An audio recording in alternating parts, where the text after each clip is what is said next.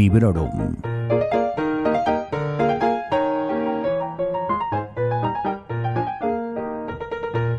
Hola, bienvenidos y bienvenidas a un nuevo episodio de Librorum Podcast. Soy Vanessa y vengo con novedades. Como ya os comenté en el episodio 102, he decidido hacer algún cambio y voy a prescindir de aquellos programas de próximas lecturas, básicamente porque no les hago ni puñetero caso, y los voy a sustituir por estos epílogos en los que me planteo resumir uno o dos meses, por supuesto que en cuestión de libros, de lecturas, también de eventos relacionados con la literatura, de noticias sobre el podcast, vamos que nos voy a contar otras historias random, lo que vendría a ser un wrap-up eh, que dicen nuestros amigos booktubers. Hoy estreno los epílogos con los meses de octubre y noviembre de este año 2021 y por supuesto lo hago con la iniciativa del Leo Autoras Oct, que consiste, como ya sabréis, en leer libros escritos por mujeres. Que sí, que durante todo el año también hay que leer libros escritos por mujeres, o sería lo ideal para tener todos los puntos de vista posible. Pero es muy bonito, o a mí me lo parece, y es muy necesario visibilizar y dedicar un mes entero a esta causa. Si os pasáis por el espacio de Librorum Podcast en Instagram, tendréis la ocasión de ver un vídeo que os grabé al respecto y lo tenéis tanto en IGTV como en las bolitas de destacados. Ahí os hacía unas cuantas recomendaciones y hoy lo que voy a hacer es contaros cómo me ha ido ese décimo mes del año.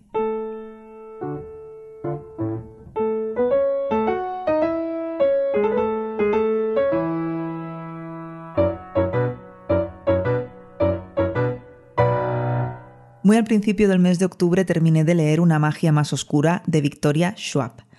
Como tenéis un episodio completo dedicado a esta novela de fantasía tan entretenida y tan fácil de leer, no añado nada más y os recomiendo, si no lo habéis hecho, que escuchéis el episodio 102. A continuación, cogí la segunda parte de las aventuras de Miles por Cossigan, la space opera escrita por Lois McMaster Pujolt. Su título es Barrayar y ya os hablé de ella en un vídeo para el espacio en Instagram del podcast. Esta es una novela que me gustó especialmente porque no siempre pasa eso de que las segundas partes sean mejores que las primeras partes y en esta ocasión al menos a mí sí que me pareció que, que fue así. Me lo pasé increíblemente bien, me lo ventilé en una semana mm, aproximadamente y lo recomiendo muchísimo. Estoy, la verdad, que con muchas ganas de echarle mano a la tercera parte. Cuando terminé Barrayar, quería empezar una novela romántica que eligió una amiga con la que me fui a pasar un fin de semana a un balneario. Os hablé de esta novela en el episodio de próximas lecturas para el último trimestre, pero os hablé de ella y no, porque aquí pasó algo muy absurdo, una cosa bastante ridícula, que bueno, que también es graciosa, y que os voy a contar un poco más tarde, porque primero me puse con la lectura de Insolación de Emilia Pardo Bazán. ¿Por qué? Pues porque entre Barrayar y esa novela romántica, de la que luego os hablaré, necesitaba llenar unos días. Eh, Insolación tiene menos de 300 páginas y por lo tanto me pareció adecuado. De esta autora, de Pardo Bazán, solo había leído Los Pazos de Ulloa, supongo que como muchas personas de mi generación, como lectura obligatoria en el instituto.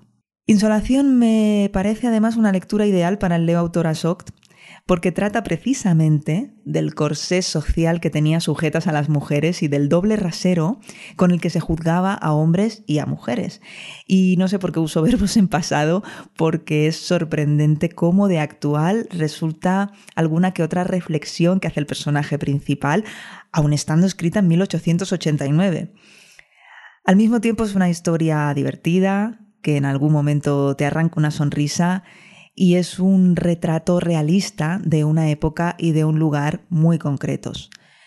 La autora deja aquí de lado ese naturalismo que vimos en los Pazos de Ulloa y se centra en el retrato de los personajes. Resumiendo mucho lo que ocurre en esta historia y para que os podáis hacer una idea, ya que no, no tengo planes de traer una reseña, bueno, nos cuenta la historia de una viuda rica gallega que conoce en Madrid a un andaluz muy guapo y se va con él pues a pasar el día, a comer, de paseo. pero bebe un poco más de la cuenta, vamos, que se pilla una buena cogorza, y aunque ella echa la culpa de la resaca a una insolación, pues el lector sabe que, que las causas son otras. A partir de los recuerdos de la joven viuda, sabemos lo que realmente sucedió y la inquietud que siente ella por las consecuencias que puede haber, sobre todo por el qué dirán, ya os imagináis. Vamos, que la recomiendo.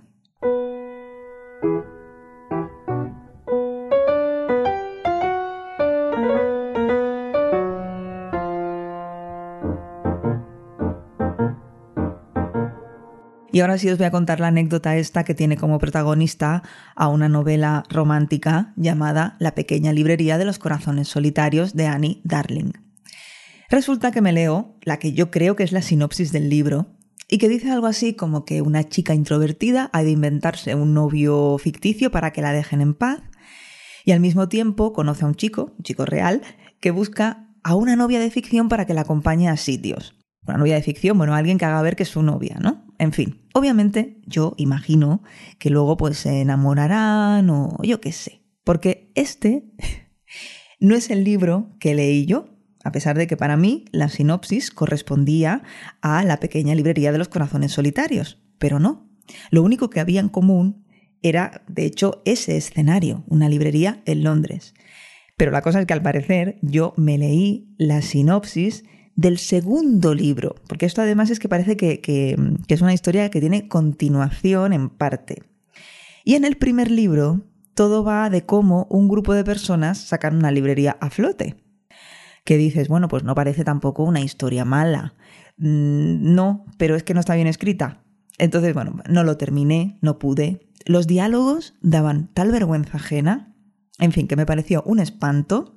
Así que nada, lo abandoné. Mi amiga Noé lo terminó, eh, que además ella lee a una velocidad ultrasónica, eh, y supongo que le costó menos trabajo que a mí el hecho de decir, bueno, ya que estoy, lo termino, y me dijo que no vale la pena. Y que además, si tú, entiendo que te, te dispones a leer un romance, y el romance no llega hasta que no faltan 20 páginas para acabar la novela, mm, yo que queréis que os diga, pero es que me parece un timo.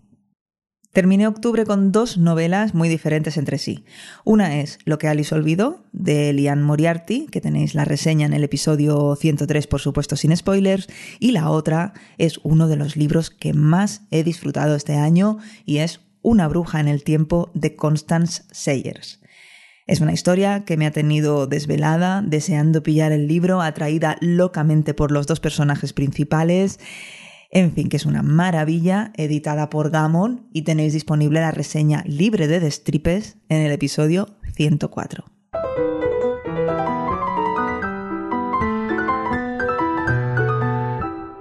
Entramos ya en el mes de noviembre y a principios de mes tuvo lugar en Barcelona el Festival 42, el primer festival de gèneres fantàstics de Barcelona, que entre el 3 y el 7 de noviembre reunió en la Fabra y Coats de Sant Andreu a un montón de, bueno, de personas relacionadas con el mundo de la literatura de género. Autores, autoras, aficionados, en fin, había una parada también en la que Gigamesh vendía libros, que estaba pegada a una carpa en la que los autores y autoras firmaban ejemplares y saludaban pues, a, a quien quería acercarse. Sí que pensaba encontrar a lo mejor más paraditas, pero entre la situación de la pandemia y que era el primer año, pues tampoco me sorprendí tanto de que no hubiese más, no me pareció algo negativo. Y oye, es que en realidad todo estaba perfecto teniendo en cuenta la época en la que estamos. Tuve el placer de saludar, por ejemplo, a Nicholas Ames, que es el autor de Reyes de la Tierra Salvaje, un libro que reseñé en el podcast en el episodio 88, un libro que le llevé para que me firmase junto a la segunda parte de la saga, Bloody Rose, que compré allí mismo. Dani Garrido, del blog El Caballero del Árbol Sonriente, le entrevistó, o, bueno, mejor dicho, mantuvieron una charla y bueno, me gustó, me gustó mucho presenciarla y esta no fue, lógicamente, la única charla o mesa redonda que pude presenciar y de la que pude disfrutar en el festival. En definitiva, lo pasé bien aunque sí que es verdad que mi intención era la de ir pasándome desde el miércoles por la tarde, pues nada, al final no pudo ser. La vida siempre se abre camino, la vida siempre se impone y me tuve que limitar a, ir el sábado y el domingo. La experiencia me gustó mucho y para el año que viene, pues eso, espero asistir a más actividades. Por cierto, tenéis algunas fotos que hice en el Festival 42 en el espacio de Instagram de Librorum, caso que os apetezca echar un ojo.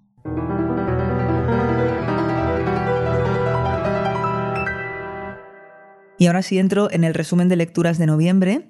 Empiezo con San Calenta de Irene Nemirovsky. Como no voy a dedicarle un episodio exclusivo para reseñarla, voy a aprovechar ahora para deciros que es una delicia. Es un libro de 184 páginas que nos cuenta una pequeña historia que crece, crece ante tus ojos de una manera espectacular. A través de los recuerdos y de las observaciones de un señor mayor, conocemos la vida de una familia y de las uniones con otras personas del pueblo. La sangre caliente de la gente joven se contrapone a la fría de las personas mayores que ya no sienten esas pasiones irrefrenables que, llevan a la juventud a hacer locuras. Pero la memoria de esa sangre hirviendo dentro, de la pasión, de los amores, sigue muy presente en el recuerdo del narrador, que mirando lo que pasa a su alrededor y recordando sus propias experiencias, nos desvela grandes secretos de esta familia que está ubicada en un pueblecito francés en la década de los años 30 del siglo XX. A mí me ha gustado mucho, he marcado un montón de frases y os recomiendo su lectura. El nombre de la colección, Petits Plaés, es que le viene que ni pintado. Es de verdad un pequeño placer o bueno, es un gran placer en formato pequeño. Pero no empecé noviembre también, como puede parecer por lo que acabo de contar sobre esta preciosa obra, sino que lo empecé dejando un libro en pausa, en pausa que espero que no signifique abandonado, eso ya lo, lo iré viendo con el tiempo. Me refiero al penúltimo volumen de la saga de sajones, vikingos y normandos de Bernard Conwell. Su título es El trono vacante, creo que es el octavo. Leí el prólogo que es algo así como el típico ¿cómo hemos llegado hasta aquí? y me di cuenta de que no era lo que me apetecía leer en ese momento. Ya está. Así que me fui a otra cosa y me puse con uno de esos pendientes ya comprados que tenía en Kindle y me refiero a Visiones de Robot de Isaac Asimov. Es un libro de relatos y tiene también varios artículos al final y un prólogo muy interesante, todo ello escrito por, por el mismo autor. Al no ser una novela o al no ser, aunque sea un libro de no ficción, pero que tenga una unidad, no es tan sencillo de reseñar. Sí que hay relatos que obviamente me han gustado más y otros que quizá me han gustado menos. Obviamente todos tienen un hilo conductor, que es el de los robots. Y bueno, mm, a mí lo que más me ha gustado es que la mayoría de ellos juegan, teorizan y hablan sobre las tres leyes de la robótica. Y también me han gustado especialmente los capítulos en los que teníamos la presencia del personaje de Susan Calvin. Y como creo que es una obra estupenda a la que volver de vez en cuando, a la que ponerle banderitas, subrayar y ese tipo de guarrerías, en una visita fugaz a Gigamesh me la pillé también en papel aunque ya casi había terminado de, leerla en digital. Pero bueno, esa visita a Gigamesh fue un poco peculiar por eso, porque me, me pillé un libro que estaba a punto de acabar de leer y otro que había leído hace muchos años y que no sé, mm, dudo mucho que lo leyese en digital. No guardo ese recuerdo, pero no tengo el libro es que no lo tengo, no sé si es que lo pillé de la Biblia o me lo dejó alguien, no tengo ni idea. Total, que cuando lo vi allí, además lo vi súper rebajado, dije, oye, pues me lo voy a pillar. Se trata de Las Puertas de Anubis de Tim Powers, que me pareció una maravilla de libro, recuerdo, tengo el recuerdo de disfrutarlo muchísimo y nada, pues ese rollo pseudo coleccionista que tenemos los lectores me llevó a comprármelo. Y para terminar, os quiero hablar de otra novela que he podido leer en este mes de noviembre, que es El último deseo del diablo de Asun Martín. Asun Martín es un nombre que a lo mejor os suena y es porque tiene un canal de Booktube y creo que me he referido a ella en más de una ocasión. Además, grabé un vídeo para Instagram cuando recibí la novela en casa. De todos modos, planeo hablaros más a fondo de esta novela en próximos episodios. Continuará. Y en el momento de grabar este episodio estoy leyendo Rosa la sanguinaria de Nicholas Ames. Antes he hecho mención a él cuando os he dicho que el autor me firmó Reyes de la Tierra Salvaje y la segunda parte Bloody Rose o Rosa la sanguinaria. Por desgracia, he atravesado unos días o un par de semanas muy perezosas a la hora de, leer. Un poquito también he notado falta de concentración. Así que estoy avanzando a paso de tortuga. Es un libro que empecé a leer el 18 de noviembre y hoy estamos, que ya hemos dejado atrás este, este primer puente de, diciembre, mm, todavía estoy pues bastante al principio. Creo que aún no he llegado ni a la mitad de la novela. En digital he tenido mala suerte, pero de esto ya os hablaré. Tuve un intento fallido un libro que no me gustó como estaba escrito, y después una mala experiencia con una novela que sí que terminé. Pero como os digo, en el próximo epílogo ya os lo contaré porque esto pertenece a diciembre. Lo que he hecho ahora ha sido animarme con un clásico de finales del siglo XIX y es Washington Square de Henry James. A día de hoy llevo muy poquito avanzado, lo acabo de empezar, pero ya puedo decir que me está gustando. Y hasta aquí lo que han dado de sí estos dos meses otoñales, que no es poca cosa. Os dejaré las notas del programa la lista con los libros mencionados, que es algo que me habéis pedido bastante y quiero acostumbrarme a hacerlo, y también enlaces a otros episodios, a esos vídeos también que podéis encontrar en el espacio de Instagram de Librorum Podcast. Y en fin, bueno, además en sons.red barra Librorum tenéis también links a Twitter, a Instagram y demás. Si os metéis ahí encontraréis toda la información.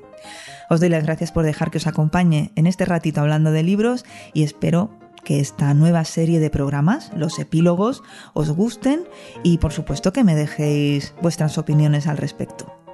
Hasta pronto y felices lecturas. Acabas de escuchar Librorum, un podcast alojado en Sons, red de podcasts. Encuentra mucha más información de este episodio en nuestra página web, sons.red barra Librorum y descubre muchos más podcasts en sons.red.